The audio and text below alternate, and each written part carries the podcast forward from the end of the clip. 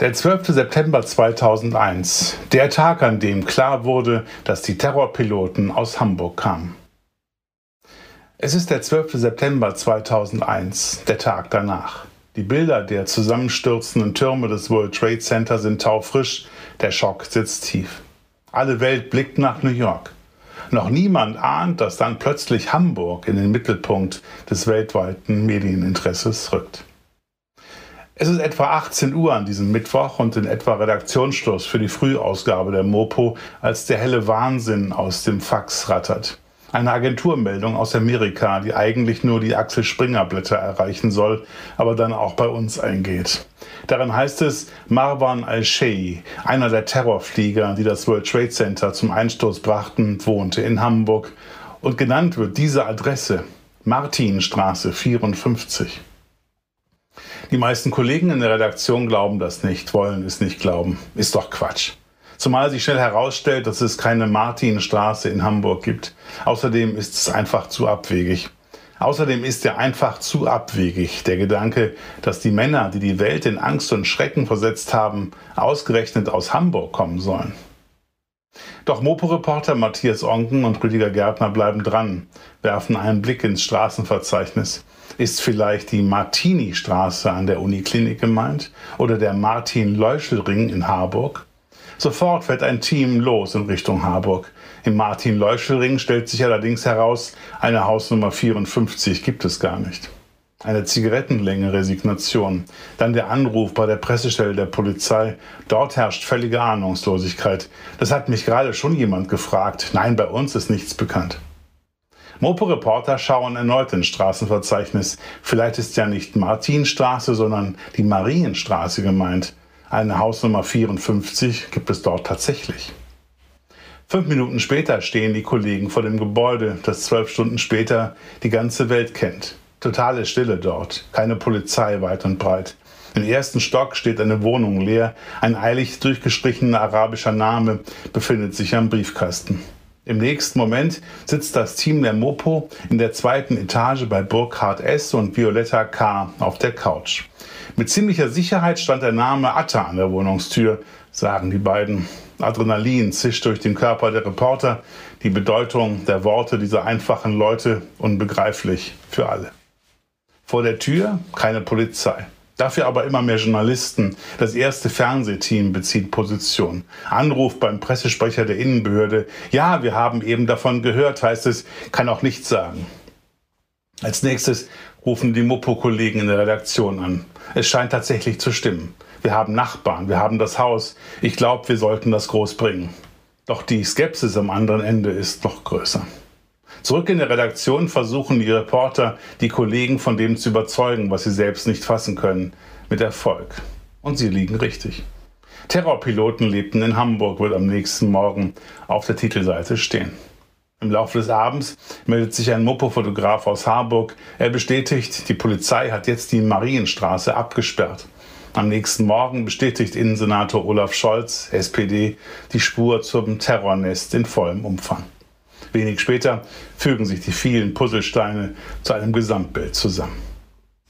Als am 11. September 2001 um 8.46 Uhr American Airlines Flug 11 in den Nordturm des World Trade Centers kracht und die Welt das erste Mal an diesem Tag den Atem anhält, sitzt Mohamed Atta am Steuerknüppel, ein 33-jähriger Ägypter, der an der TU Harburg Stadtplanung studiert hat. Der zweite Schlag erfolgt nur wenige Minuten später. Marwan al-Shei, der seit 1999 in Hamburg lebt, rammt um 9.03 Uhr mit dem gekaperten United Airlines Flug 175 den Südturm. Dann United Airlines Flug 93. Im Cockpit Ziad Jarrah, ein Flugzeugbaustudent von der Fachhochschule Hamburg. Er hat den Auftrag, das Kapitol unter sich zu begraben. Vermutlich verhindern Passagiere das, indem sie das Flugzeug vorher zum Absturz bringen. Die Maschine kracht um 10.03 Uhr bei Pittsburgh auf ein Feld. Atta und Co. Als sie in den 90er Jahren nach Hamburg kommen, sind sie normale junge Leute aus gutem Haus, die in der Fremde etwas lernen sollen. Erst hierzulande beginnt die pseudoreligiöse Gehirnwäsche, die aus ihnen Massenmörder macht. Sicher ist, dass der Deutsch-Syrer Muhammad Haider Samar dabei eine Schlüsselrolle spielt. Der gelernte Kfz-Schlosser aus Alsterdorf ist damals so etwas wie der Statthalter von Al-Qaida in Hamburg. Samar geht in der Al-Quds-Moschee in St. Georg, in der auch Atta und Co. verkehren, ein und aus. Redet Samar den jungen Männern ein, es sei Allahs Wille, den Heiligen Krieg ins wirtschaftliche Zentrum der USA zu tragen? Verwandte bemerken bald deutliche Veränderungen. Said Bahatschi, in Niedersachsen geboren, Sohn eines Marokkaners und einer Deutschen und eigentlich westlich aufgewachsen, lässt sich mit einem Mal einen Bart stehen. Atta ist immer schon fromm, aber plötzlich weigert er sich, Frauen die Hand zu geben. Attas Wunsch, einen eigenen Betraum für muslimische Studenten zu bekommen, wird von der TU Harburg erfüllt. Sein Argument, wenn ich nicht beten kann, kann ich auch nicht studieren. Die Terroristen von morgen ziehen zusammen. Die Marienstraße 54 wird Sitz einer Terror-WG. 58 Quadratmeter, drei Zimmer, Küche, Bad. Vor dem Eingang liegt eine Fußmatte mit der Aufschrift Moin Moin. Hauptbieter ist Said Bahatschi.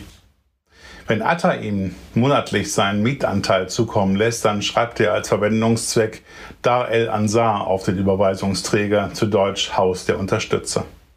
Atta ist der Mann, der in der WG das Sagen hat, der die anderen indoktriniert, sie wieder auf Spur bringt, wenn sie zweifeln an seinen extremen Ansichten. Ehemalige Nachbarn erinnern sich mit Schaudern an den Mann mit dem grimmigen Gesichtsausdruck, der sich häufig wegen Ruhestörungen beschwert hat.